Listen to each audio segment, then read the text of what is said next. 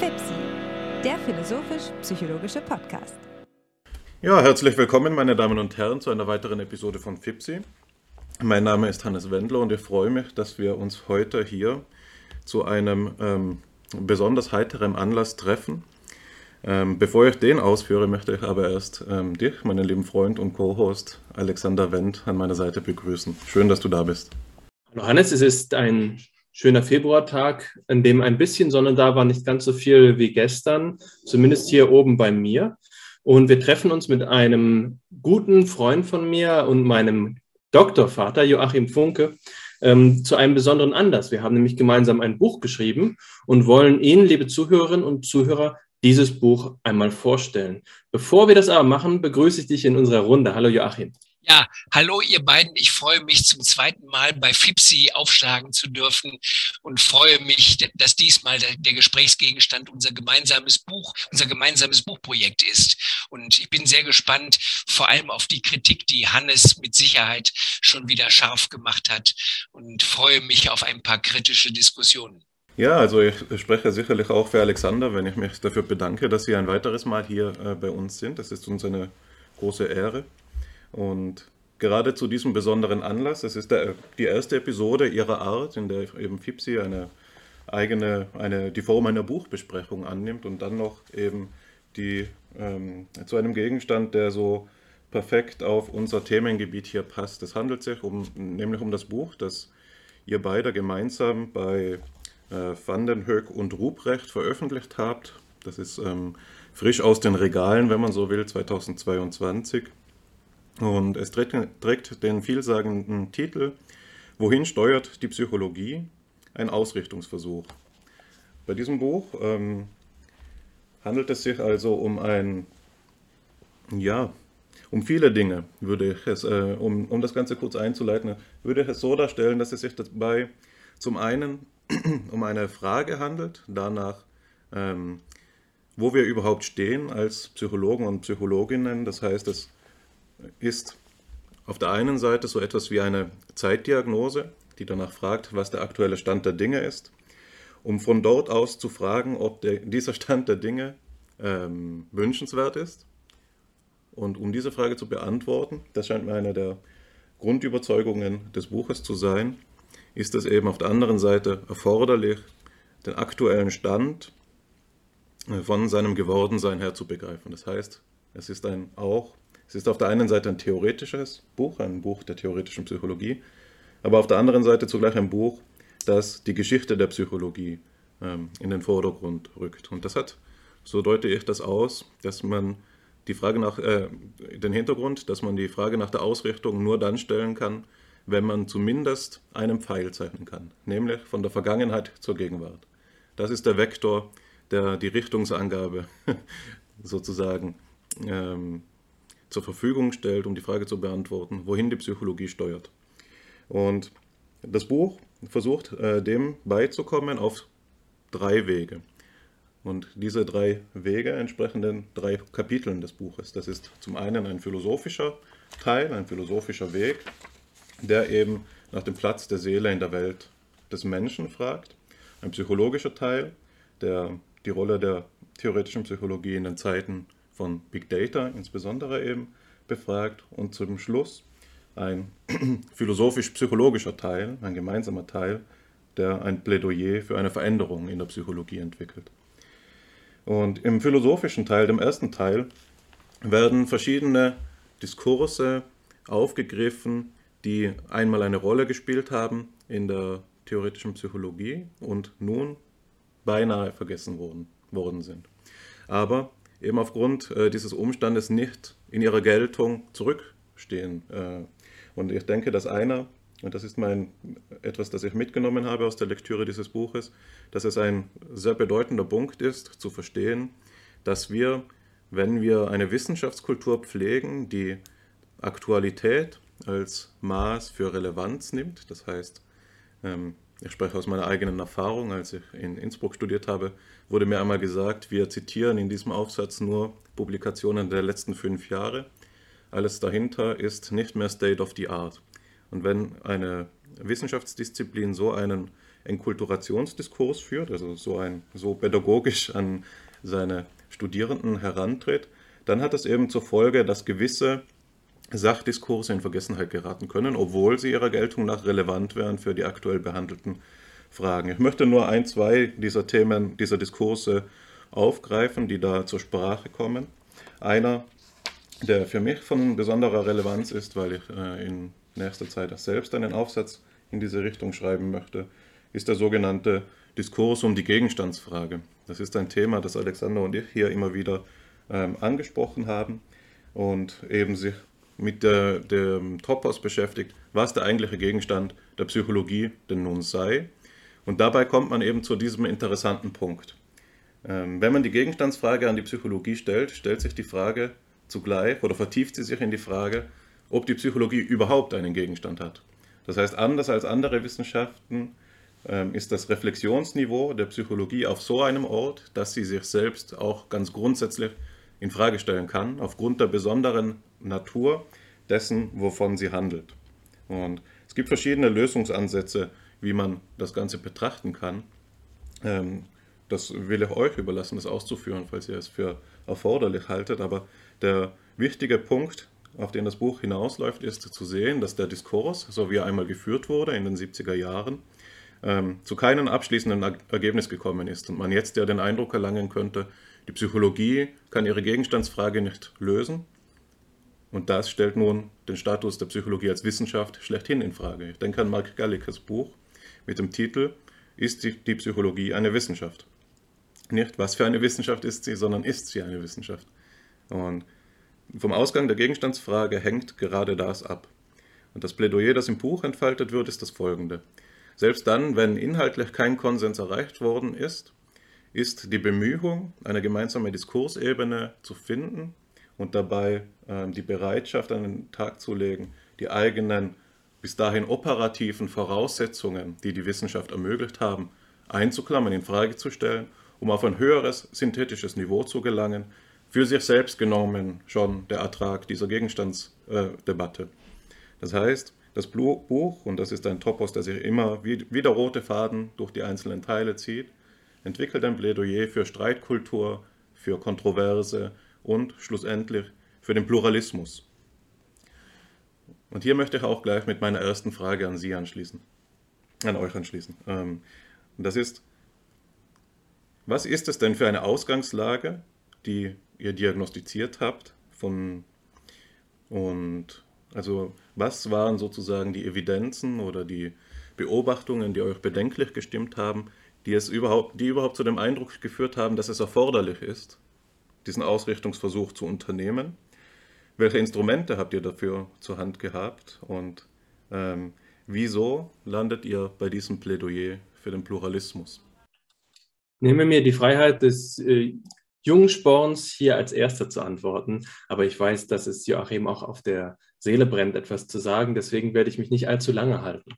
Ich glaube, dass die Zeitdiagnose, die wir geliefert haben, und ich finde den Begriff schön, den du, du wählst, um unsere Arbeit zu äh, beschreiben, aus einem Kontext gerechtfertigt ist, der tatsächlich auch mit dem formalen Hintergrund des Buches zusammenhängt, nämlich mit der äh, Reihe, in die dieses Buch gehört. Sie heißt Philosophie und Psychologie im Dialog und wir haben den 21. Band dazu beigetragen. Es ist eine Reihe, die herausgegeben worden ist von Gerd Jüttemann und Christoph Hubich. Und es ist also eine Reihe von 21 Bänden, in der schon zuvor also ein Diskurs verfügbar gewesen ist, in den wir uns zu einem gewissen Grad auch einordnen können. Das heißt, wir haben eine Folge von ähm, 20 Bänden, die davor äh, veröffentlicht worden sind, zu denen ich, äh, von, aus denen ich nur einen einmal hervorheben möchte. Und das ist gewisserweise eine Anekdote, denn äh, ich traf mich vor drei oder vier Jahren mit Mark Galliker, den du ja eben schon angesprochen hast, Hannes, hier in Heidelberg am Bismarckplatz im Restaurant Rossi und wir besprachen allerlei. Und er drückte mir den 19. Band der Reihe äh, in die Hand, nämlich denjenigen, den er zusammen mit dem Philosophen Hans-Ulrich Lessing, dem, einem der großen Dilthey-Spezialisten unserer Tage, herausgegeben hatte über die Psychologie des Lebens. Dilthey im Diskurs ist der Untertitel. Was ich sagen möchte ist, die Zeitdiagnose, die wir hier schreiben, ähm, die ist, äh, die fällt nicht aus dem Himmel, sondern es gibt glücklicherweise in der Psychologie einen lebendigen ähm, Diskurs, den man zurückführen kann, zum Beispiel auf ähm, Karl Bühlers Schrift über die Krise der Psychologie, der kontinuierlich versucht zu besprechen, was denn eigentlich die Verfassung unserer Disziplin ist. Jetzt ist es allerdings so, dass dieser Diskurs, um den schönen Begriff von Norbert Gröben zu verwenden, eher im Offstream stattfindet als im Mainstream.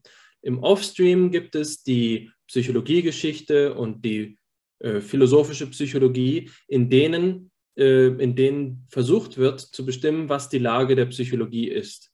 Und in diese Tradition stellen wir uns zu einem gewissen Grad. Das will ich behaupten. Also wir ne-, erheben nicht den Anspruch, äh, die Einzigen zu sein, die dazu in der Lage wären, ähm, ähm, die Lage unserer Disziplin zu bestimmen, sondern wir gehören in eine Tradition, in der, in der wir uns mit großer Freude äh, einordnen, von Psychologinnen und Psychologen, die über ähm, ihre Disziplin nachdenken. Und das ist auch, glaube ich, der Motivhintergrund. Ähm, und dazu gehört beispielsweise auch der Herausgeber Gerd Jüttemann selbst, der versucht, Psychologie als integrative Humanwissenschaft zu verstehen und dabei das Interesse hat, die Psychologie äh, auf einen Kurs zu bringen. Insofern ähm, ist die Zeitdiagnose etwas, was eine gute Tradition in der Psychologiegeschichte hat. Ähm, wenn wir jetzt aber darauf blicken, was wir dazu beitragen, dann ist das auch wieder etwas, was in einen Kontext verzahnt ist. Und dieser Kontext ist in diesem Fall ein Beitrag, den äh, Joachim und ich vor zwei Jahren für eben denselben Gerd Jüttemann geschrieben haben. Ähm, Gerd Jüttemann publiziert immer wieder zur Frage nach der Historizität des Psychischen. Ähm, ihm geht es um die Psychogenese des menschlichen Geistes, der menschlichen Psyche.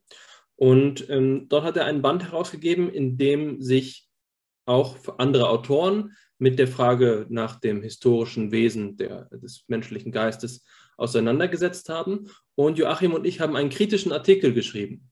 Und zwar haben wir die Beziehung zwischen Universalismus und Historismus ähm, äh, untersucht. Und zwar insofern, als wir und so hat es zumindest Gerd Jüttemann selbst aufgefasst, die Linie der Argumentation, in der das Wesen des menschlichen Geistes als etwas bloß historisch gewachsenes und auf die Geschichte allein relatives in Frage gestellt haben und vielmehr auf einer höher geordneten Ebene, auf einer ähm, wissenschaftstheoretisch darüberliegenden Ebene gefragt haben, nach welchen Mustern überhaupt argumentiert wird, wenn man sagt, dass, das, dass die äh, Psyche entstanden sei und äh, sich verändern würde über die Zeit und dem gegenüber man vielleicht auch argumentieren könnte, dass es universelle Komponenten der Psyche gibt. Und das ist der Hintergrund äh, der Diskurs, in dem, äh, aus dem unser Text entstammt und aus dem wir uns mit der Frage auseinandersetzen wollten, wie man denn überhaupt diese übergeordnete Ebene gestalten kann. Und ich glaube, das ist das Leitmotiv der drei Kapitel, die das zusammenfasst. Was gehört dazu? Auf der einen Seite gehört eben diese theoretische Psychologie dazu, die ähm, versucht zu reflektieren, was die Bedingungen und die Bedingungen der Möglichkeit von guter Theorie sind, auf einer beinahe philosophischen Ebene, auf dieser Twitter-Ebene des theoretischen Philosophierens, bei dem man immer wieder aus der Psychologie mit einem Bein heraustritt, aber mit dem anderen Bein noch da drin steht. Und auf der anderen Seite die ganz konkrete Praxis der the äh, psychologischen Theoriebildung. Denn das eine lebt nicht ohne das andere. Das wäre eben sozusagen, als würde man ähm, die, der Psychologie ähm, die Möglichkeit ähm, zu, zu reflektieren, nur aus dem Lehnstuhl zusprechen, wenn dieses erste Kapitel für sich selbst stünde. Das zweite Kapitel ist vom ersten Kapitel gefordert und ich glaube, das ist auch andersherum so. Jetzt will ich aber, und dann, das ist das letzte Wort, was ich hierzu sage, bevor ich das die Fackel an Joachim weitergebe, äh, nochmal auf deine Ausgangsfrage zurückkommen. Was die, sind die Zeitumstände, die unsere Zeitdiagnose auf den Plan gerufen haben? Ich glaube, dass wir uns in der Psychologie in einer Lage befinden, die zu Recht von Bühler als eine Strukturkrise beschrieben worden ist. Ähm, Bühler unterscheidet Aufbau- und Strukturkrise. In Aufbaukrisen sind Krisen von jungen Disziplinen, die ihre Form noch nicht gefunden haben. Strukturkrisen sind dauernde Krisen, die sich dadurch auszeichnen, dass die Disziplin in sich selbst in Widersprüche äh, geriet. Und das ist der Punkt, der unsere Lage rechtfertigt. Und das aktualisiert sich beständig in verschiedenen Symptomen. Und eines der jüngeren Symptome, die wir auch in unserem Buch angesprochen haben, ist die Replikationskrise. Ähm, das ist sicherlich nicht der einzige Grund, aus dem wir heraus dieses Buch geschrieben haben. Es ist eher so etwas wie eine Facette dieser Struktur, die in der Krise, die sich in der Krise befindet.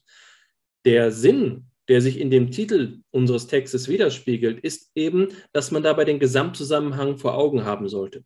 Wenn man lokal Antworten auf die Replikationskrise äh, gibt, ohne dabei den, ich sage mal, kartografischen Zusammenhang im Hintergrund ähm, vor Augen zu haben, dann droht man eben äh, äh, also Symptome zu therapieren, statt zu sehen, was das für Effekte haben kann. Und Symptomtherapie kann eben auch in die falsche Richtung losgehen. Das kann auch dazu führen, dass die Psychologie Entscheidungen trifft, die sie danach bereut. Ich will nur mal am Beispiel sagen, die Replikationskrise wird zum Beispiel, wird vorgeschlagen, sie durch komputationale Theoriebildung zu lösen. Das ist kein schlechter Vorschlag, das will ich nicht sagen. Aber die Bedeutung komputationaler Theoriebildung und der, die Alternativen, die es dazu gibt, die müssen von einem bestimmten ähm, Standpunkt aus ähm, beurteilt werden. Und ich glaube, das ist der Versuch, den wir hier unternehmen, diesen Standpunkt etwas äh, zu entwickeln. Ja, jetzt ergreife ich mal einfach das Wort. Erstmal Dank an Hannes für diese schöne Vorstellung unseres Projekts und die Darstellung aus deiner Perspektive. Danke auch, äh, lieber Alexander, für deine Schilderung des Hintergrundes, was die Motivation ausmacht. Ich will vielleicht noch einen Punkt hinzufügen ich sehe tatsächlich auch die Krise unseres Faches als Strukturkrise nach wie vor gegeben. Und was vor 10 oder 15 Jahren mit dem Beginn der Replikationskrise vielleicht eine Erneuerung des Faches hätte mit sich bringen können, sehe ich inzwischen sehr skeptisch. Wir haben ein paar Äußerlichkeiten vielleicht verbessert. Und äh, tatsächlich haben wir bestimmte Umstände, unter denen schlechte Daten in die Welt gesetzt werden, verbessert. Aber das änderte das Grundproblem nicht. Und ich glaube, wir befinden uns in einer Sackgasse, so wie ja zum Beispiel auch Nachbardisziplinen wie die Physik sich in einer Sackgasse befindet. Das ist sehr interessant, ab und zu mal auch in andere Fächer hineinzuschauen. Ja, die Physik kämpft seit wie vielen Jahrzehnten darum, ihre verschiedenen Elementartheorien, die gut geprüft sind und gut bewährt sind, unter einen Hut zu bringen. Und sie schafft das nicht. Da ist irgendein fundamentaler Prozess noch nicht verstanden. Und ich glaube, wir sind ja längst nicht so weit wie die Physik. Wir sind in gewisser Weise nicht mehr im Aufbau. Da hast du völlig recht. Ich sehe uns nicht in einer Aufbaukrise. Aber ich sehe bei uns genau dieses Problem. Wenn wir nur an den Äußerlichkeiten herumdoktern, dann haben wir ein paar Symptome, die wir vielleicht verbessern können im Blick. Aber wir werden nicht die grundsätzliche Frage, die Strukturfrage klären.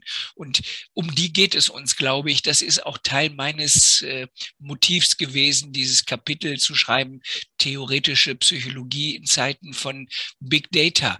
Bei mir kam ja noch das persönliche Schicksal hinzu, dass mein Lehrstuhl, den ich 2019 geräumt habe äh, und der nach der Räumung anders denominiert wurde, dass dieser Lehrstuhl der letzte in der Bundesrepublik war, der offiziell der theoretischen Psychologie gewidmet war. Ich weiß, dass an anderen Standorten auch theoretische Psychologie gelehrt wird. Das ist wunderbar, das freut mich. Aber allein die Institutionalisierung eines Faches durch einen entsprechend benannten Lehrstuhl ist ja schon ein Symbol. Und dass die, dieser letzte Lehrstuhl gestrichen wurde, hat mich ehrlich gesagt auch ein bisschen erschüttert. Und ich habe mich, mich gefragt, brauchen wir überhaupt noch theoretische Psychologie in Zeiten von Big Data? Ja, wenn wir alles nur noch auf Big Data schieben und sagen, wir sammeln riesige Datenmengen und aus denen extrahieren wir interessante interessante Erkenntnisse. Nein, so kann Theoriebildung nicht laufen. Da bin ich äh, völlig anderer Ansicht und deswegen glaube ich, müssen wir hier nochmal grundsätzlich in die Diskussion eintreten. Wie wollen wir unser Fach ausgerichtet sehen? Und interessant ist, dass nachdem ich äh, über diesen Buch, die Bucherscheinung äh, geschrieben habe, mich verschiedene Fragen erreicht haben. Wohin soll die Reise denn jetzt gehen? Und die wichtigste Frage ist, was ist denn eure Antwort? Und zu sagen, wir wissen es ja auch nicht genau. Wir, wir wollen nicht inhaltlich eine Positionierung äh, empfehlen und sagen, wir müssen in Richtung Nord-Nordost laufen.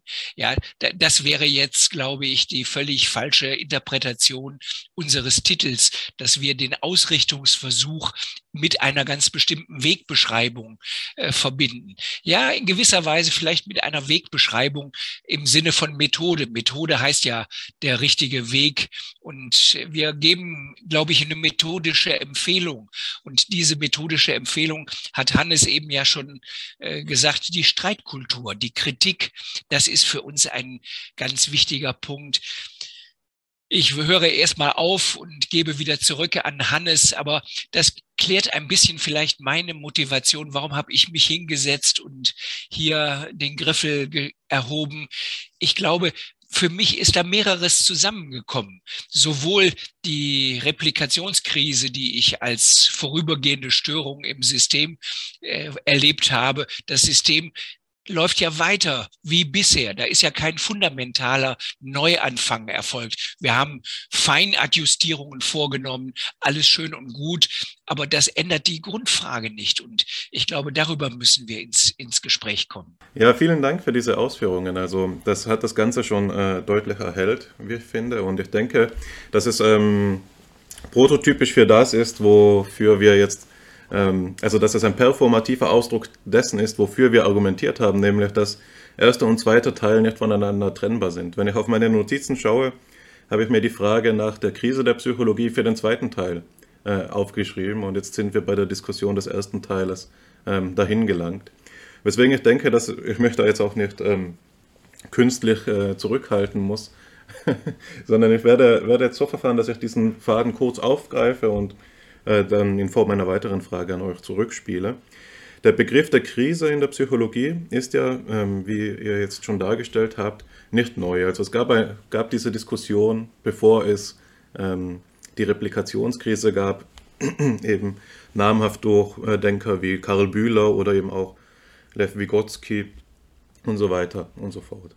Und jetzt ist es für mich interessant gewesen festzustellen, ich meine, das Buch hat einen begrenzten Umfang von knapp 150 Seiten, dass der Begriff der Krise doch aber operativ geblieben ist. Das heißt, selbst nicht zur Debatte gestellt worden ist.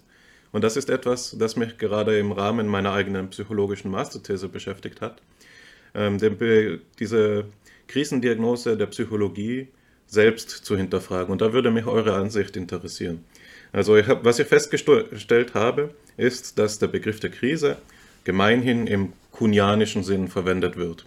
Also Thomas Kuhn hat in seinem wichtigen Werk ähm, über die Struktur wissenschaftlicher Revolutionen ähm, Wissenschaften wie folgt beschrieben. Wissenschaften verlaufen verschiedene Phasen. Sie ähm, beginnen mit einer Normalphase, also eine Phase der normalen Wissenschaft. Dort werden Rätsel gelöst und Puzzle gespielt, Theorien werden fortwährend verfeinert. Dann tauchen plötzlich erste Anomalien auf, die mit, einem bestehenden, mit dem bestehenden Methodeninventar, mit den bestehenden Theorien nicht ohne weiteres erklärt werden können. Hilfshypothesen entstehen, Ad-hoc-Modifikationen kommen ins Feld. Nun akkumulieren diese Anomalien bis zu einem äh, Standpunkt, äh, bis zu einem Ausmaß, dass ähm, es vielleicht mehr Probleme gibt, die man nicht lösen kann, als Probleme, die man lösen kann. Oder dass die wichtigsten Probleme, mit denen sich die Wissenschaft konfrontiert fühlt, gerade die sind, die zu lösen sie außerstande ist. Das ist der Zustand der Krise. Diese Krise wird dann überwunden durch eine sogenannte Revolution. Was bedeutet, dass ein neuer Zustand von Normalwissenschaft erreicht wird, indem ein neues Paradigma ähm, dem, an die Stelle des früheren tritt. Das bedeutet konkret gesagt, grundsätzlich und zu einem gewissen Grad inkommensurable Theorien kommen äh, ans Licht des Tages. grundsätzlich und zu einem gewissen Maß inkommensurable Methoden werden eingesetzt und so weiter und so fort. Ich brauche es nicht zu breit zu treten. Was mir jetzt aufgefallen ist, ist eben, dass Kuhn selbst sagt, dieser Begriff, äh, diese Beschreibung einer Wissenschaft ist für die Psychologie nicht tauglich. Die Psychologie hat nie den Zustand einer Normalwissenschaft erreicht. Und dabei denkt er gerade an diesen Diskurs, den wir jetzt angesprochen haben, äh, Aufbau- oder Strukturkrise, Karl Bühler, Lev Vygotsky und so weiter und so fort, ähm, und sagt, um überhaupt in eine Krise zu kommen, hätte die Psychologie erst einmal in den Zustand der äh, Normalwissenschaft kommen müssen. Die Psychologie ist folglich nicht krisenfähig. Und wenn wir jetzt mit Begriffen operieren wie Paradigma, mit Krise und so weiter und so fort, müssen wir uns eben ähm, klar werden, dass wir sie nicht dezidiert kuhnianisch verwenden können, ohne damit nicht kritisch gegenüber Kuhns eigener Einschätzung für die Psychologie aufzutreten. Ähm, meine Intuition wäre jetzt die folgende und ich denke, dass ich das in, äh, in vielen Grundzügen und theoretischen äh, Manövern im Buch schon festgestellt äh, habe oder vorgefunden habe dass die Psychologie eben zu ihrem eigenen Begriff der, des Paradigmas gelangen muss. Also Kuhn hat ja bei weitem nicht das Monopol auf die Begriffsverwendung äh, hierfür gepachtet, wenn man so will, sondern er hat damit einen interessanten Impuls gegeben, an dem die Wissenschaft sich eben erneut kreativ entzünden kann. Meine, meine Intuition wäre jetzt die, dass auch das kuhnianische Bild der Wissenschaft eben stark an dem äh, Bild der Physik als der idealen Wissenschaft orientiert ist und daher gewisse verborgene anthropologische Voraussetzungen auf die Psychologie als Wissenschaft projiziert. Und da können wir jetzt ja souverän zurückfragen. Und das ist die Frage, die ich an euch zurückgeben möchte.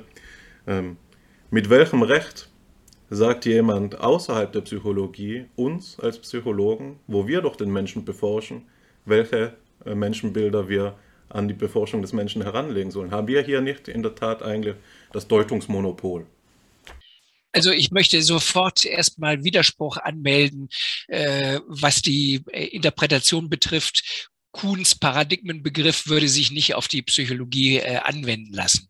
Ich glaube, wir haben sehr wohl paradigmatische Revolutionen er erlebt. Zum Beispiel sicher die radikalste äh, äh solcher äh, Paradigmenabkehr war die Abkehr vom Behaviorismus. Das ist ja in den USA eine der schlimmsten Sünden gewesen, die man sich überhaupt vorstellen kann, eine solche seelenlose Psychologie zu betreiben, die nur am Verhalten orientiert ist. Und dieser Paradigmenwechsel, den finde ich, kann man schon als Revolution für die Psychologie beschreiben. Ich meine, Norbert Bischof sagt, da ist einfach nur Schwachsinn von der Bildfläche verschwunden. Das kann man natürlich auch sagen. Aber ich sehe das als einen paradigmatischen äh, Wechsel, als eine Revolution, wo sich eine völlig andere Vorstellung durchgesetzt hat in der Scientific Community. Also erstmal Rettung des Kuhnschen Paradigmenbegriffs auch für die Psychologie. Ich glaube, das können können wir auch bei der Psychologie zur Anwendung bringen. Aber im gleichen Atemzug müssen wir vielleicht äh, anmerken, vielleicht war diese Revolution doch gar nicht so revolutionär, wie man auf den ersten Blick denken mag. Vielleicht sind immer noch neobehavioristische Tendenzen in unseren Forschungselementen äh, vorhanden. Und wenn wir genau hinschauen, merken wir, diese Altlast des Behaviorismus sind wir eigentlich nie richtig losgeworden und haben das nie fundamental in Frage gestellt. Von daher würde ich fast sagen, Vielleicht täuschen wir uns, wenn wir glauben, dass die kognitive Wende eine Revolution gewesen wäre, die das Ende des Behaviorismus bedeutet. Nein, der Behaviorismus lebt weiter und der lebt unter der Oberfläche wahrscheinlich ganz, ganz glücklich weiter, weil niemand ihn mehr als solchen identifiziert. Und das ist, glaube ich, eine der Hauptaufgaben, die wir auch sehen, Alexander, dass wir verborgene Menschenbilder, verborgene Anthropologien eigentlich sichtbar machen möchten. Und der Behaviorismus, der in manchen Arbeiten auch modernster Prägung drin steckt, den müssen wir, glaube ich, sichtbar machen und zeigen. Das geht nicht in die Tiefe, sondern kratzt nur am oberflächlichen Verhalten. Da müssen wir Kontra geben. Das ist ein hervorragendes Plädoyer, dem ich mich voll inhaltlich anschließen möchte, es sogar noch erweitern möchte, denn es gibt auch andere Arten der Forschung, die ähm, unter dem Decknamen Kognitivismus oder kognitive Wissenschaften mitfliegen, zum Beispiel auch die Psychophysik. Und zugleich muss man sehen, das ist eben nicht nur Licht und Schatten, denn die Psychophysik hat auch ihren Wert und hat auch ihre Bedeutung. Aber man muss das ein, eine Ebene erreichen, von dem das Ganze aus klar sichtbar wird, von dem man darüber sprechen kann, von der man darüber sprechen kann. Ich möchte ähm, auf beide Punkte mich äh, schnell beziehen. Das erste ist die Frage, die ähm, ihr jetzt gerade verhandelt habt. Wie verhandelt sich das mit dem, mit dem Kuhnschen Begriff? Also Thomas Kuhn ist ja eben jemand, der aus der Tradition des kritischen Rationalismus kommt und da in eine Reihe fällt ähm, und auch mit seinen Kollegen zusammen in einem Diskurs steht, wie eben Imre Lakatosch, aber eben vor allen Dingen vor ihm äh, Karl Popper, aber es gibt auch diejenigen, die sich damit konstruktiv innerhalb der Psychologie auseinandergesetzt haben. Volker Gardenne haben wir in unserem Podcast schon erwähnt und Mark Galliker taucht immer wieder auf, die beide eben ähm, Schüler äh, der, des kritischen Rationalismus gewesen sind und ihm auch teilweise kritisch wiederum selbst gegenüberstehen. Das ist also ein ähm, leider auch hier ein äh, Schattendiskurs, der in das gehört, was in der ersten, im ersten der drei Teile unseres Buches genannt wird, eben die, ähm, die Wissenschaftstheorie äh, oder die Erkenntnislehre der Psychologie. Diese, diese Auseinandersetzung findet tatsächlich auch in unserem ähm, Buch ja statt. Jetzt will ich aber auf die Frage eingehen, wie sich das mit den Paradigmen in der Psychologie verhält. In dem Buch, was du vorhin erwähnt hast, Hannes, stellt Marc Gallica ja die Frage, ähm, ob die Psychologie eine Wissenschaft im Sinne des kritisch-rationalen Wissenschaftsbegriffs ist. Und er kommt zu dem Urteil, dass die Art und Weise, wie Hypothesen in der Psychologie generiert werden, teilweise noch nicht dem gleichen Anspruch an wissenschaftlicher Strenge und Exaktheit genügt. Und daher kann ich ähm, der Argumentation zu einem gewissen Grad folgen, der Intuition, von der du gesprochen hast, dass wir genau darauf achten müssen, welchen Kriterien wir in der Psychologie ähm, genügen. Aber auf der anderen Seite finde ich es vollkommen richtig zu sagen, äh, die Paradigmen, die wir als regulative Begriffe verwenden können, die sind in der Psychologie doch auch am Werke. Denn was sind denn die Beispiele, die Thomas Kuhn in seiner Structure of Scientific Revolution verwendet? Das ist die klassische Physik, und das ist die Quantenphysik. Und dazwischen findet ein Bruch statt, der eben teilweise dann die mathematischen Gleichungen aus den Angeln hebt. Und dann gibt es plötzlich, plötzlich Teilchen, die ähm, eine Doppelpräsenz haben und all solche verrückten Dinge. Die Frage ist, wo haben wir in der Psychologie so etwas Vergleichbares? Und wenn, Joachim, wenn du gerade sagst, dass die, die Seele gewisserweise neu entdeckt wird oder das Innenleben im Kognitivismus, dann ist das ja auch so, als, ist, als wäre plötzlich das Subjekt zurück als wäre das Subjekt zurück in der, äh, in der psychologischen Wissenschaft. Ich glaube, ich habe das Beispiel schon einmal erwähnt, aber ich will es noch mal ganz schnell anführen. Aus der Phänomenologie.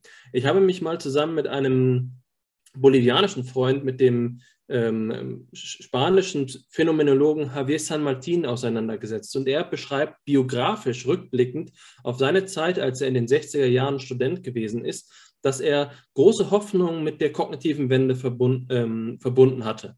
Und er hat geglaubt, dass der Kognitivismus die Rückkehr des Bewusstseins in die Psychologie sei, als Thema. Und diese Hoffnung hat er zum Beispiel mit Hubert Dreyfus verbunden, der ja dieses einflussreiche Werk uh, What äh, Computers Still Can't Do geschrieben hatte. Und dann ist er aber zugleich enttäuscht worden. Und das ist das, was man genau beleuchten muss. Also es deuten sich schattenrissartig doch Paradigmen an und man merkt, dass der Begriff nicht ganz falsch ist.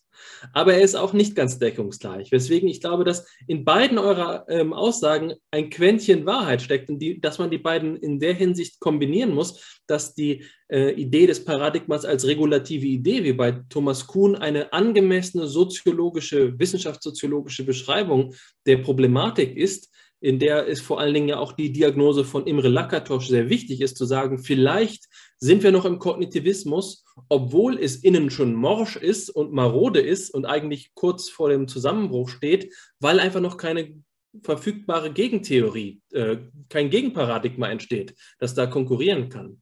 Und ähm, zugleich würde ich auch sagen, die Spielregeln der Psychologie sind unter Umständen doch auch welche, bei denen wir nicht sozusagen alle Wissenschaften, in Absehung von ihren Gegenständen und ihren äh, Traditionen um, unter einen Begriff bringen können. Ich glaube, das passt sehr gut zusammen. Und jetzt will ich, bevor ich eben jetzt das Wort zurückgebe, äh, noch einen kleinen Aspekt äh, antworten, nämlich auf die Frage, die du gestellt, Hannes, äh, gestellt hast, Hannes, was bedeutet denn Krise bei uns? Das ist die Frage, die du äh, gestellt hast. Und ich will damit ähm, ich will auf diese Frage mit Joachims Kapitel antworten. Ähm, und zwar insofern, als Joachim Theoriebildung als ein Prozess von Problemlösen begriffen hat. Und ich habe mich ja sehr ausführlich nicht nur mit dem Problemlösen, sondern vor allen Dingen mit dem Problemerleben auseinandergesetzt. Und ich glaube, die krisenhafte Stimmung ist eine problematische Stimmung.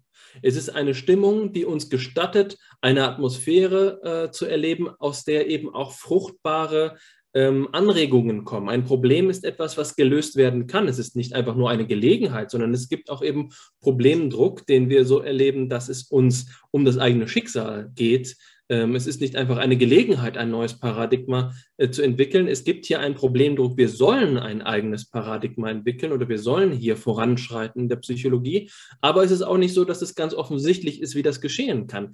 Es ist ein echtes Problem. Es ist kein Verhängnis. Es ist nicht einfach nur eine Herausforderung, sondern es ist ein Problem für uns als Wissenschaftlerinnen und Wissenschaftler. Und ich glaube, die richtige Stimmung, in der man sich befinden sollte, ist dieses Problem anzunehmen.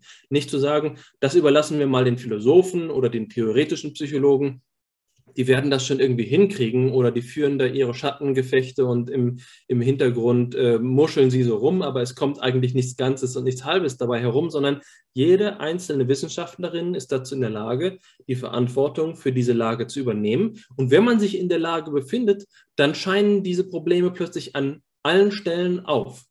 Es ist ja gerade das Semester vorbei und in meiner letzten Sitzung meines Seminars dieses Semesters habe ich mit meinen Studenten einen sehr wichtigen Text der ähm, jüngeren kognitiven äh, Psychologie besprochen, nämlich äh, von Miyake und Friedmann und Kollegen äh, von 2000, den Artikel, der den Begriff der exekutiven Funktionen in der gegenwärtigen Fassung etabliert hat. Und da haben wir es einfach mal versucht, über die zwei Stunden der Sitzung hinweg, die theoretisch-psychologischen Präsuppositionen, die in diesem Text stecken, herauszuschälen und zu schauen, wo da eigentlich die Sollbruchstellen im paradigmatischen Sinne in so einem Text drinstecken.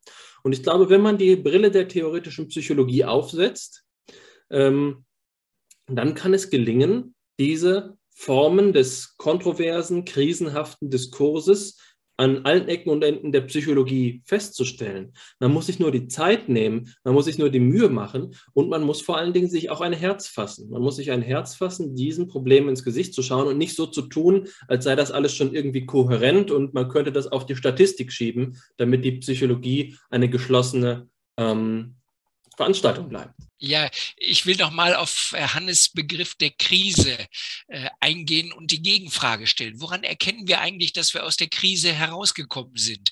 Woran erkennen wir den Fortschritt unseres Faches? Was sind die Kriterien dafür?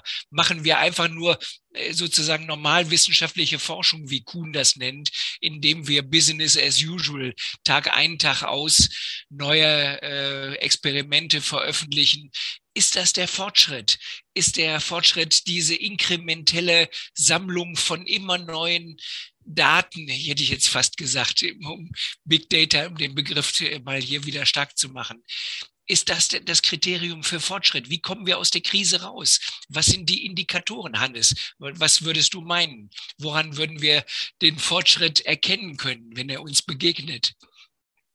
Ja, vielen Dank äh, für die Rückfrage. Damit verlassen wir jetzt auf jeden Fall das Terrain, in dem wir eindeutig eine Buchbesprechung ähm, vortragen würden. Aber ich denke, dass das keine Schwierigkeit ist. Ich beziehe gerne auch dazu Stellung. Ähm, ich würde beginnen damit, äh, das Ganze mit einer philosophischen Spitzfindigkeit aufzudröseln. Und das ist eine Wendung, wie sie sich auch im Buch findet, weswegen es dann auch eben der Sache gerecht wird. Nämlich, wenn man die Frage nach dem Fortschritt stellt, muss man zwei Rückfragen, äh, muss man eigentlich zwei Fragen stellen. Wohin schreiten wir fort und wovon schreiten wir fort? Nicht wahr? Das, wovon wir fortschreiten, ist alles das, was wir gerade beschrieben haben.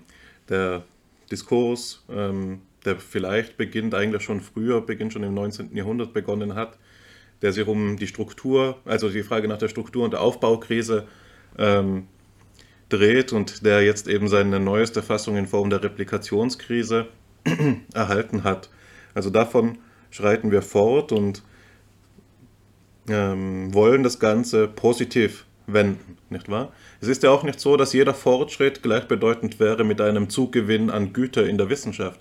Man kann Fortschritt auch ähm, wertneutraler auslegen. Es gibt eben auch ein bloßes Voran, ein, ein sich dahin entwickeln und so wie ich ähm, euch verstanden habe, ist der Sinn der Ausrichtung gerade sicherzustellen, dass, wenn Fortschritt geschieht, er eben gerichtet ist ins Positive, ins Positive.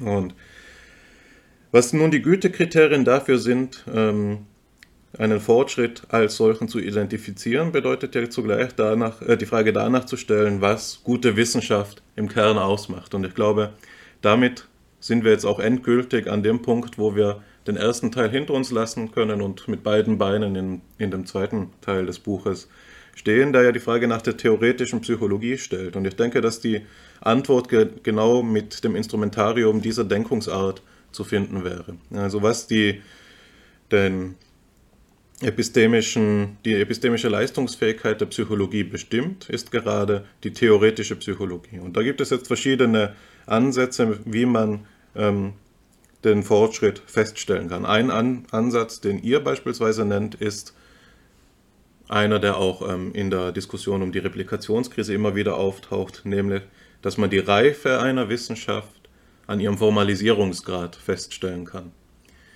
Das ist ein Punkt, der meines Erachtens nach vor allen Dingen in einem komputationalistischen Menschenbild oder einer, einem funktionalistischen Paradigma ähm, angemessen scheint oder gerade dann attraktiv wird, wenn man eben darauf abzielt. Ein dem ganz entgegengesetzter und vielleicht aus der Perspektive einer phänomenologischen Psychologie attraktiverer äh, Standpunkt wäre zu sagen, dass man die Reife einer Wissenschaft an ähm, der Sachtreue ihrer Darstellungen messen kann. Das heißt, dass eine Wissenschaft, das wäre quasi die kritische Perspektive gegen die funktionalistische oder gegen den funktionalistischen Formalismus, äh, so nenne ich es jetzt einmal, eine Wissenschaft, die den Gegenstandsbereich verkürzt, um artifiziell Exaktheit herzustellen, mangelt gerade an diesem Gütekriterium der Sachtreue. Und demgegenüber müssen wir sehen, was Heidegger einmal argumentiert hat, dass die Strenge der Wissenschaft nicht mit ihrer Exaktheit zusammenfällt. Wenn der Gegenstand, und das ist für die Psychologie, glaube ich, ein Sonderproblem, es nicht erlaubt, mathematisch exakte Methoden an ihn anzulegen, dann ist es strenger, mit anderen Mitteln an ihn heranzutreten, beispielsweise qualitative Forschungsmethoden, als ihn so umzudeuten, dass er gerade noch quantifizierbar wird, beispielsweise. Also hier würde ich ähm, antworten, dass es äh, ganz davon abhängt, welchen Standpunkt wir einnehmen. Ich selbst tendiere dazu, die phänomenologische Antwort attraktiv zu finden, aber ich sehe auch den Wert dieser, dieser formalistischen Alternative. Ich denke nicht, dass es aus der Luft gegriffen ist und ich denke nicht, dass es ohne guten Grund ähm, die sogenannte Mainstream-Position ist, zu sagen, wir müssen weiter formalisieren und dass äh, alle eben, dass das auch der, der weltanschauliche Hintergrund dafür ist, weshalb die Replikationskrise versucht wird zu lösen durch Dinge wie den Open äh, Materials Patch oder die, den Open Data Patch und so weiter. Ähm, weil wir hier eben sehen können, dass, sich die dass die Psychologie die Chance hat, sich einzureihen in, diesen, ähm, in die Erfolgsgeschichte, die seit der Aufklärung die Naturwissenschaften feiern. Die Gefahr, die ich darin sehe, ist eben eine Verkürzung des Gegenstandes und vielleicht eben auch, und ich glaube nicht, dass ich euch dagegen den Strich äh, argumentiere, die äh, Hemmung einer kritischen Streitkultur. Nicht wahr? Je formalisierter, also wenn gute Theoriebildung gleichbedeutend ist, damit formalis formalisierte Theorien vorzulegen, dann ist der Begriff der Theorie sehr eng gefasst. Nicht wahr? Dann müssten wir auch sofort schon sagen, ich gebe gleich das Wort ab, ähm, dass alles, was in der Geschichte nicht formal geschehen ist, irgendwie interessant ist, vielleicht kurios. Unsere Ahnen haben da auch schon darüber gesprochen, aber der Geltung nach nicht mehr mithalten kann. Und ich glaube, das ist nicht äh, dass das nicht der echte Weg sein kann, dass wir da, damit nicht sonderlich viel weiterkommen. Also zunächst, bevor ich eine neue Frage an euch herantrage, würde ich mich interessieren, wie ihr das Ganze denn selbst einschätzt. Was ist gute Wissenschaft? darf ich noch mal Gegenrede gegen den äh, gegen die Kritik am mathematischen Formalismus halten. Ich bin auch kein Anhänger des mathematischen Formalismus. Ich denke bei Formalismen durchaus an, an so etwas wie Systemtheorie. Ja, das ist durchaus ein andere, eine andere Art von Formalismus als mathematische Psychologie, wo wir irgendetwas in eine Formel pressen. Eine systemtheoretische Beschreibung versucht ja den Menschen als System zu begreifen. Und ich finde, so etwas ist Kern unserer Gegenstandsdefinition, dass wir versuchen, das lebendige System Mensch in seiner Funktionsweise zu beschreiben und nicht nur das Funktionieren zu beschreiben, sondern vielleicht auch ein bisschen tieferen Sinn dahinter zu äh, identifizieren. Insofern gebe ich dir recht, Hannes, dass wir wollen das nicht auf der Oberfläche äh, stehen lassen. Sachtreue finde ich einen sehr schönen Begriff, der hier äh, durchaus aber für mich keinen Widerspruch zu etwa einem systemtheoretischen Zugang äh, darstellt. Ich finde, wir können mit systemtheoretischen Mitteln sehr genau unsere Sache beschreiben. Und von daher würde ich eine Verteidigung äh, des Formalismus äh, mit diesem Hintergedanken betreiben wollen. Woran wir den Fortschritt messen, schwer zu sagen ich finde ja immer noch äh, sehr interessant, Alexander hat eben den Be Problembegriff äh, stark gemacht und gesagt, wir müssen Theorien wie Probleme sehen und müssen uns um Lösungen kümmern, vielleicht auch die Problemerfahrungen äh, analysieren. Die Mathematiker haben zu Beginn des 20. Jahrhunderts in Person von Hilbert die ungelösten Rätsel der Mathematik auf den Tisch gelegt. Was sind eigentlich die ungelösten Rätsel der Psychologie? Haben wir eine solche Bestandsaufnahme? Haben wir eine solche Liste der 20 rätselhaftesten Phänomene äh, auf dem Gebiet des Psychischen, die wir gerne klären möchten und zu denen endgültige Antworten gesucht sind? Hilbert ging davon aus, es gibt finale Fragen. Nach Hilbert wenn man Hilbert folgt, wenn diese 20 Fragen beantwortet sind, ist das Feld der Mathematik eigentlich am Ende. Das glaube ich ehrlich gesagt nicht ganz. Ich glaube, da werden viele anderer Meinung sein. Aber wenn wir das mal übertragen auf die Psychologie, hätten wir eine wir wüssten ja noch nicht mal, was unsere Fragen sind. Also ich finde, da, da fängt es ja schon an, mit der Parallele zwischen Mathematik und Psychologie aufzuhören, weil ich äh, sehe ehrlich gesagt keinen Indikator, an dem wir den Fortschritt messen können, dass wir sagen können, Frage 19 ist jetzt gelöst und wir wissen, wie, wie dieser Bereich funktioniert. Nein, da, das sehe ich überhaupt nicht. Alexander, stimmst du dem zu? Du kannst es dir fast denken, dass ich dem, dem zustimme. Äh, das ist eine rhetorische Frage, aber ich will es unbedingt ergänzen. Mir fällt sehr viel dazu ein. Ich erinnere mich zunächst einmal daran, an unseren ersten Kontakt. Da saß ich bei dir in deinem, ähm, in deinem Büro und das war vor dem ersten Semester. Und ich äh, war als Abiturient gerade ganz begeistert von Niklas Luhmann und habe dir Fragen dazu gestellt, wie man Niklas Luhmanns Systemtheorie in der Psychologie anwenden kann. Das war lange bevor ich verstanden habe, was es mit der Phänomenologie auf sich hat. Und die Pointe, die, die fast schon dialektische äh, Pointe ist dann zu wissen, dass Niklas Luhmann, bevor er seine Systemtheorie geschrieben hat, sehr viel Husserl gelesen hat. Das ist nochmal eine lustige historische Wendung am Ende. Also es gibt tatsächlich das muss ich jetzt auch sagen, als Phänomenologe bin ich Antiformalist. Äh, aber eben von diesem stumpfen Formalismus, von dem, den du gerade da beschrieben hast, also die Welt als Zahl. Und das Problem dabei ist eigentlich eines, das sehr schön von äh, Max Scheler beschrieben wird. Ähm, ein, die Idee des Formalismus ist es, dass wir alles auf die eigenschaftslose Relationen reduzieren können. Und dass wir am Ende des Tages sozusagen eine, ein Beziehungsgeflecht, so ein assoziatives Netzwerk haben, das im Kern die Definition gewisserweise die Null- und Eins-Definition, irgendeine ganz basale mathematische Eigenschaft hat, wenn man es überhaupt noch Eigenschaft nennen kann, oder sozusagen die, die bloße ähm, Lage die bloße Lage im Raum hat. Und das ist äh, für mich Ausdruck des Formalismus, den, glaube ich, auch Hannes gerade in Frage gestellt hat. Und das, was wir über Systemtheorie sagen können, ist natürlich, dass es ein hervorragendes Instrument ist, um zu versuchen, Komplexität darzustellen. Und Komplexität der Welt ist ein Begriff ähm, für den Versuch, äh, Strukturen und Ordnungen in dem zu finden, was die Phänomenologen das wilde Sein nennen. Ein Begriff, der mich ja sehr früh äh, begeistert hat. Das Etre brut wird ähm, Maurice Merleau-Ponty sagen und Edmund Husserl und, und Max Schiller nennen es die Fülle, den Reichtum.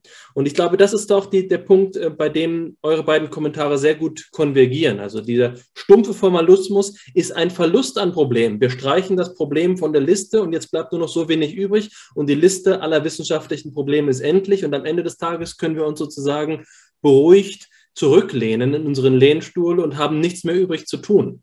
Das ist so ein bisschen so etwas wie ähm, der neomarxistische Diskurs über die Frage, was geschieht denn, wenn sich die Utopie realisiert? Und da gibt es von Adorno, also die, die, den Bezug auf äh, den Roman von, äh, auf die Kurzgeschichte von Guy de Maupassant, sur l'eau, auf dem Wasser. Also äh, was ist am Ende der Geschichte? Man liegt mit dem Rücken auf dem Schiff, auf dem kleinen Paddelboot und schaut in die Wolken und es gibt nichts mehr zu tun. Und das ist, glaube ich, das Gegenteil von dem, was wir uns vorstellen. Wir sind äh, Problemlöser. Ähm, das, der Ausgangszustand ist nicht der, dass wir uns darum bemühen wollen, die Welt von Problemen zu beschreiben, sondern die besten Probleme zu finden. Und das ist, glaube ich, der Punkt, um den es geht. Und den will ich mal mit etwas beschreiben, auch noch ein kleiner Kontext dazu, wie ich darauf komme, nämlich auf Jans Metzelund. Jans Meslund ist ein norwegischer äh, Psychologe, der mittlerweile 92 Jahre alt ist. Und ich kenne es Meslund nur dank Alexandre Metro. Äh, mit Alexandre Metro habe ich nämlich gerade ein Interview geführt, das demnächst ähm, auch erscheinen wird in der, im Journal für Psychologie. Und dort haben wir uns über die Geschichte der phänomenologischen Psychologie unterhalten. Aber für Alexandre Metro gilt, dass er auch ein gewisser, ähm, also Ab Abweichling von der phänomenologischen Psychologie ist, aber ich will gerade einen, einen positiven Begriff dafür finden. Er ist ein, ein Freidenker und ähm, hat deswegen eben auch nicht nur orthodox phänomenologische Psychologie gemacht, sondern wendet sich auch anderen Dingen zu. Und eine dieser Dinge, die er da zur Sprache bringt, ist Jans Metzlund. Und Jans Metzlund hat in, seinen, ähm, in seiner Forschung eine, einen Versuch unternommen, ein, ähm, eine Art und Weise des Argumentierens zu finden, um Redundanzen in der psychologischen äh, Hypothesenbildung zu finden. Und das ist sozusagen die Kehrseite von dem I knew it all along Effekt, den auch Hannes vor ein paar Folgen Fipsi mal eingeführt hat. Also die Idee, die Psychologie forscht teilweise nach Tautologien und es werden Hypothesen aufgestellt, die eigentlich in ihren eigenen Begriffen schon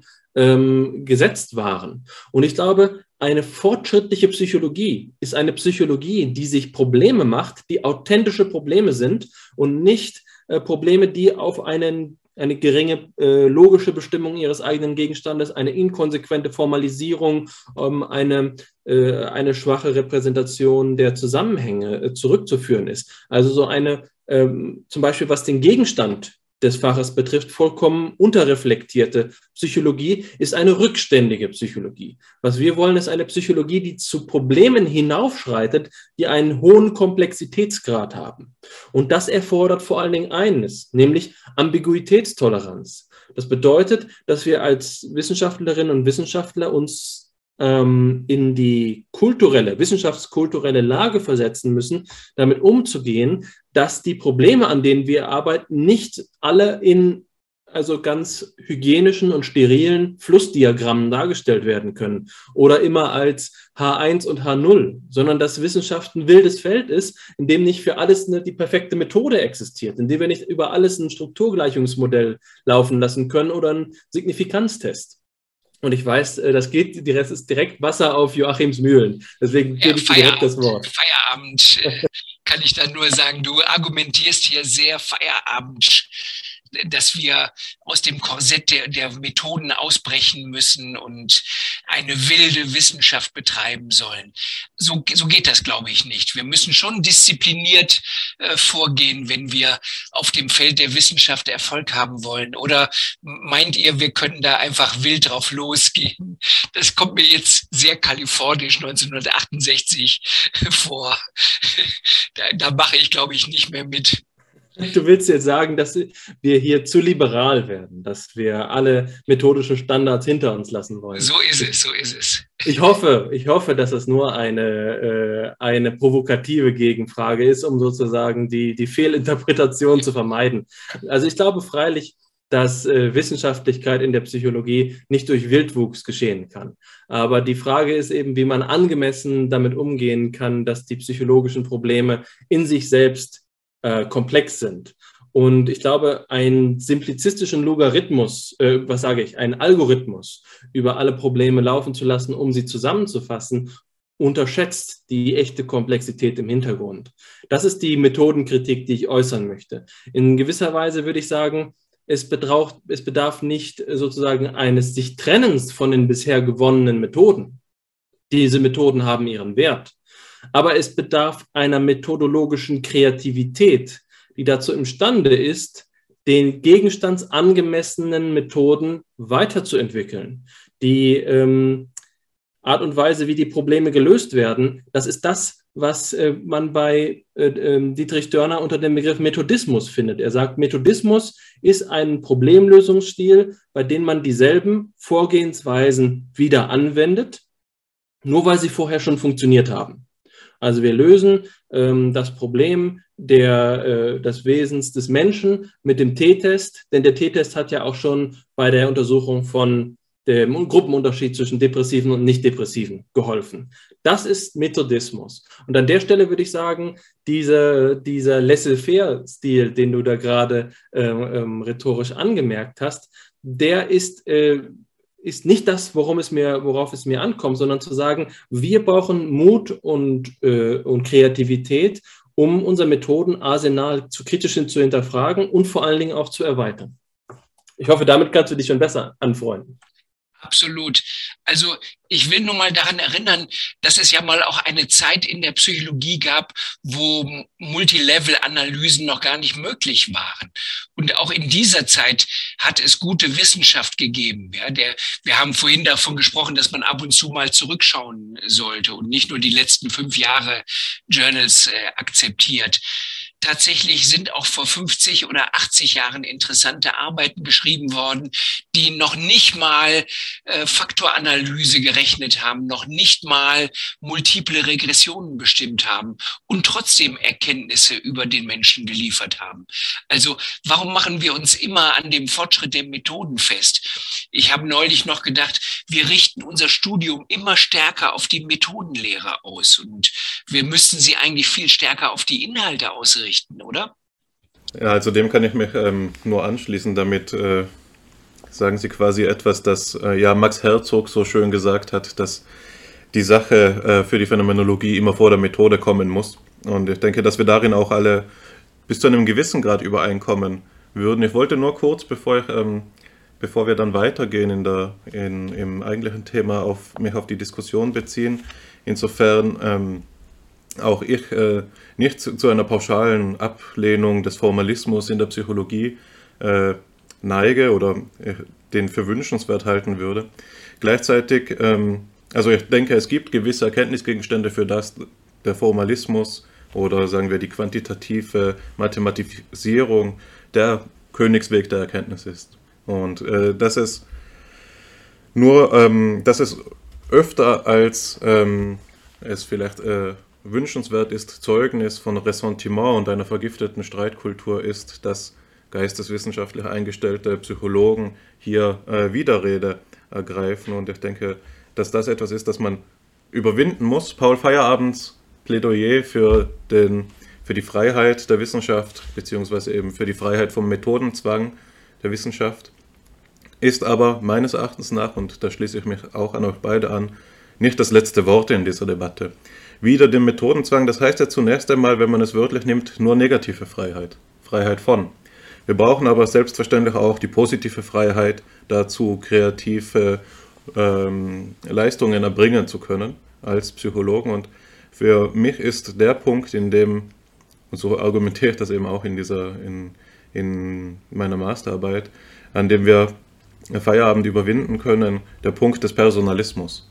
Also Feierabend ist dann nützlich für uns, wenn wir sagen, wenn wir einschätzen wollen, ob jetzt der Vorschlag von Pre-Registration und ähm, Open Materials hinlangt, um die Replikationskrise zu überwinden. Da würden wir dann sagen, vermutlich hilft es uns nicht, wenn wir, um Klaus Fiedler zu zitieren, das Ganze nur durch ähm, Tightening-Methoden, äh, also äh, das Anziehen der methodisch strengen Fäden, die uns ähm, leiten, der Zügel, die uns leiten, ähm, bewerkstelligen können, also durch noch mehr Compliance-Methoden, sodass wir noch angepasstere Wissenschaft treiben können.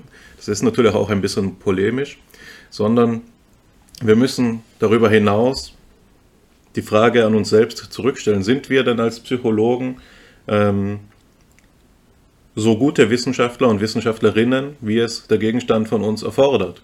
Und ich denke, dass sich da einem Psychologen eine besondere Herausforderung stellt, insofern die Psychologie ja mit gutem Recht äh, von Beginn an in dieser schwierigen Lage steht, dass man eben sich entscheiden muss, gibt es, die, gibt es eine Psychologie, gibt es zwei, Vygotsky, oder gibt es viele Bühler ähm. Und das hat, glaube ich, damit zu tun, dass ähm, die Psychologie oder der psychologische Gegenstand eben hier uneindeutig ist. Und wenn wir das Ganze jetzt personalistisch reflektieren, dann kommt doch dabei heraus, dass wir von uns verlangen müssen, eigentlich das Höchstmaß an möglichen Methoden, an möglichen Theorien in uns zu vereinen. Also der Psychologe muss jemand sein, äh, so wie man im Englischen sagt, ein Jack of all trades. Man muss sowohl quantitative Forschung betreiben können, qualitativ Interviews führen können, mit den Philosophen mitreden können beim Theorie Theoretisieren, mit den Klinikern äh, mitreden können, wenn es um Behandlung geht. Also das ist ein Höchstmaß an persönlicher Beanspruchung und äh, das wäre meine, meine Art und Weise damit umzugehen. Ich glaube, dass sich das Problem theoretisch allein nicht lesen, lösen lassen kann, sondern dass es eben ein, äh, ein Problem der Verantwortlichkeit ist. Also mh, hm, fühlen sich denn genug Psychologen berufen dazu, eben zu so jemandem zu werden, der das bewerkstelligen kann. Das wäre meine Reformulierung des Ganzen. Wenn ihr jetzt dazu nicht unmittelbar etwas anfügen wollt, wo es ihr natürlich könnt, würde ich äh, sagen, dass es ein guter Punkt ist, um auf den letzten und dritten Teil des Buches zu sprechen zu kommen. Das ist ja der gemeinsame Teil, der Diskussionsteil, der ein Plädoyer für Veränderung entwickelt.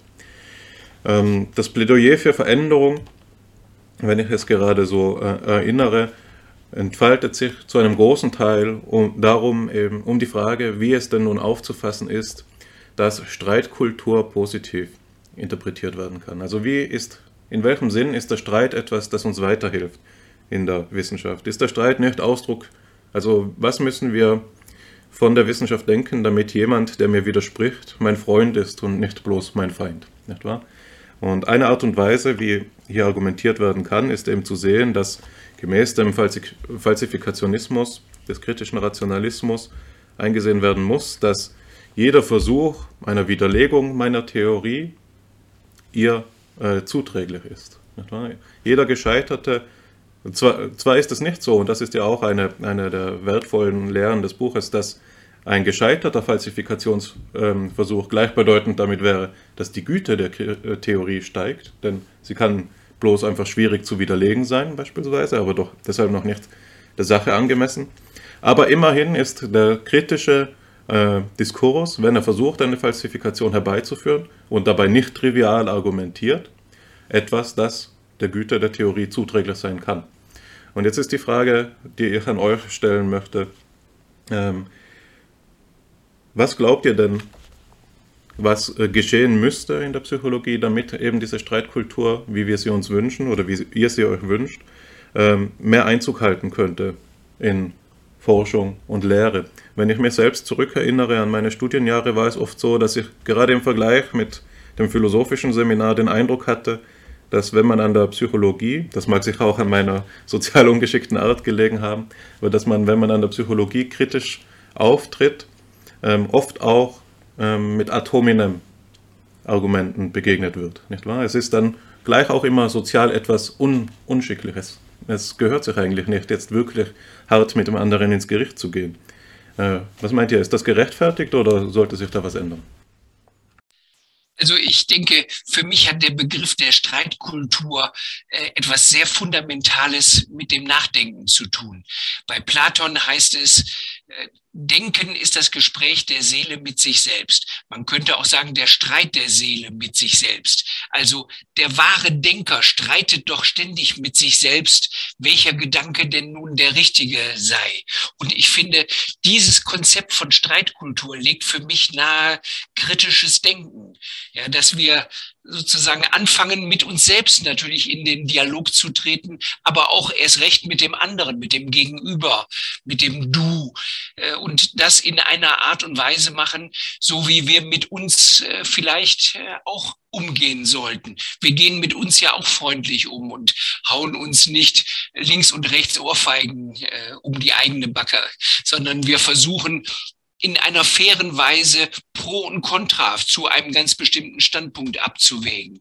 Und genau das meine ich mit Streitkultur. Das ist mein Verständnis, Alexander. Ich weiß nicht, ob du da mitgehst, aber ich vermute fast, dass das auch dein Verständnis äh, ist. Ich denke, äh, dass ich mich dem nur anschließen kann. Und deswegen will ich es nur komplementieren, indem ich schnell Hannes Frage nochmal beantworte. Was muss ich, was muss geschehen, damit wir so eine Art eines ähm, gemeinschaftlichen Selbstgesprächs. Es gibt da diesen schönen Begriff, den Hannes und ich sehr ehren, äh, des Symphilosophein. Also äh, man müsste jetzt eben sagen, gemeinsam philosophieren. Wie kann man dieses gemeinsam Psychologieren äh, erreichen? Und ich denke, da gibt es zwei Wege. Der erste Weg ist, man muss tatsächlich den ich verwende eine martialische Metapher, man muss den Feind mit auf dem eigenen Territorium schlagen. Das heißt, man kann nicht einfach nur sagen, schaut mal, hier in unseren äh, rein ähm, ähm, prosaischen Ausführungen haben wir doch recht. Aber wenn es jetzt an die harte Empirie geht, da haben wir nichts beizutragen. Nein, aus so einem, äh, unser Ansatz muss quantitative Früchte tragen muss gezeigbar sein, dass aus diesen theoretischen Reflexionen sich etwas ergibt, was tatsächlich auch auf dem Gebiet derer, die da jetzt so forschen, wie wir es in Frage stellen, einen besseren Beitrag leistet. Das ist eine klare Maxime. Und das andere ist eben etwas, das äh, wir in dem Buch gesagt haben, das muss von Bedeutung für die Menschen werden. Man kann nicht einfach das vor sich hin predigen, mir hat ähm, Herr Jüttemann einmal erzählt, dass Karl Friedrich Gaumann auf Kongressen eingeladen wurde, um den Abendvortrag zu leisten. Und das kann man auch so vorstellen, dass wir jetzt hier sozusagen moralisches Feigenblatt sind, aber in Wirklichkeit äh, sozusagen, äh, was zählt ist auf dem Platz. Also da, äh, wenn die Empiriker miteinander Fußball spielen, dann spielen sich die Pässe nicht auf dem Niveau von theoretischer Psychologie zu, sondern leider auf dem Niveau von äh, Diffusionsmodellen. Und da, glaube ich, muss gezeigt werden, dass diese ähm, Betrachtungsweise äh, die Menschen in ihrem Erkenntnisinteresse selbst betrifft. Man muss die Leute an, ähm, äh, bei, auf den Punkt bringen, dass sie begreifen, dass ihr eigenes Erkenntnisinteresse davon abhängig ist, dass sie diese theoretischen Reflexionen mitvollziehen. Und wie das gelingen kann, ist, glaube ich, Schritt zwei. Äh, Schritt eins haben wir getan und von hier an gibt es viele, gilt es viele Gespräche zu führen. Und das geschieht von Mensch zu Mensch. Da bin ich, so wie du, Hannes, Personalist. Ja, vielen Dank. Also ich denke, dass wir gerade an einem guten Punkt sind. Das äh, ging schon in die Richtung, auf die ich hinaus wollte, um ein Abschlusswort zu finden. Und da habe ich mir eine Frage vorbereitet, die ihr sicherlich schon antizipiert habt, nämlich noch einmal auf das, äh, weil sie sich noch einmal auf das Bild be äh, bezieht des Ausrichtungsversuches. Wir haben ja eingangs gesagt, dass um einen Vektor zu bestimmen, es mindestens zwei Punkte braucht. Nicht wahr? Und den, die zwei Punkte, die wir gewählt haben, waren Vergangenheit und Gegenwart. Und wenn wir jetzt die Richtung der Psychologie bestimmt haben, Ausrichtungskorrekturen durchgeführt haben, dann ist die Frage, die sich aufdrängt, was gerät in den Blick? Also wohin wird es gehen? Und ich denke, die Frage hat einen kritischen Unterschied zu der Frage danach, wohin es gehen soll. Also ich will gar nicht so sehr darauf hinaus, was ihr glaubt, was jetzt optimal wäre für die Wissenschaft, sondern einfach eine, wenn es denn möglich ist, eine Spekulation darüber, was die Zukunft bringen könnte. Die Terra Incognita, das ist natürlich die spannendste äh, Gegend auf der Landkarte, auf die wir hinsegeln möchten. Und je besser wir den Weg, den Vektor, wie du beschrieben hast, äh, kennen, umso eher werden wir zur Terra Incognita aufbrechen können und diese Terra Incognita zu einer Terra Cognita machen. Und dafür brauchen wir Sympsychologien, um das äh, eben verwendete Wort mal hier passend zu machen. Das ist ein bisschen gezwungen, ich weiß, aber es greift euren Begriff ein bisschen auf und äh, macht deutlich, das wäre für mich so ein Schlusswort, was ich hier machen möchte. Integration ist das Wort, wie man es auch nennen könnte, und dem schließe ich mich an. Allerdings ist es auch eine Integration der Vergangenheit, denn so viele großartige psychologische Einsichten des 19. Jahrhunderts sind mittlerweile verloren gegangen. Und es ist gefährlich, man kennt ja diese Bilder, entweder ist es Flaute oder das Schiff dreht sich im Kreis mitten auf dem Meer. Das ist die Gefahr, vor der wir stehen. Ich glaube tatsächlich, wenn wir Sim-Psychologien betreiben, dann bedeutet das, dass wir die verschiedenen Stränge zusammenfassen, dass wir versuchen, in Ambiguitätstoleranz das Auseinanderbersten der Psychologie in verschiedene Teildiskurse wieder zusammenzufassen, ohne dabei einfach zu werden. Komplexität muss ertragen werden und dafür braucht es eine gute Manteltheorie Theorie, eine gewisse ähm, Haltung eben auch, nicht nur Theorie, sondern selbst eben auch eine Geisteshaltung, die es schafft, die ähm, Divergenzen zusammenzuführen. Und das ist in letzter Instanz daher auch eine ethische Frage. Es geht darum, was wir sollen, wie wir eine moralische Einstellung zum wissenschaftlichen Handeln selbst äh, gewinnen. Und da braucht es eben Toleranz gegenüber anderen Standpunkten und gleichzeitig auch, und das haben wir in unserem Buch sehr klar gesagt, es braucht auch den Mut, einen eigenen Standpunkt zu vertreten. Es reicht nicht zu sagen, ja, all das ist schön, denn das ist dann keine Kontroverse mehr. Man braucht beides. Man braucht Ehrfurcht vor dem anderen in seiner in seiner abweichenden Auffassung und gleichzeitig auch den Willen, ihn überzeugen zu wollen. Ähm, und das mag widersprüchlich scheinen, aber die Wissenschaft ist eben ein Feld, hm, ein Feld, in dem wir nicht einfach nur äh, konfliktfrei auskommen. Es braucht beides. Es braucht den Willen zur Harmonie und auch den Willen zur Disharmonie. Mir gefällt, dass du den Mut hier an den Schluss setzt, weil wir brauchen mutige Personen, die Theorieentwürfe, solche Manteltheorien, wie du sie nennst, wirklich mal versuchen. Und das ist ein Wagnis. Natürlich kann man scheitern. Terra incognita heißt, vielleicht äh, ist da das Ende der Welt irgendwann erreicht und wir stürzen wirklich ab. Ich glaube es nicht wir, wir müssen den Mut haben zu sagen, nein, wir segeln in diese unbekannten Gewässer, selbst auf das Risiko eines Absturzes hin. Ich glaube nicht, dass, dass wir da große Abstürze erleben werden. Aber den Mut braucht man und den Mut haben äh, vor uns schon viele besessen. In der letzten Zeit habe ich den Eindruck, sind die Leute mutloser geworden.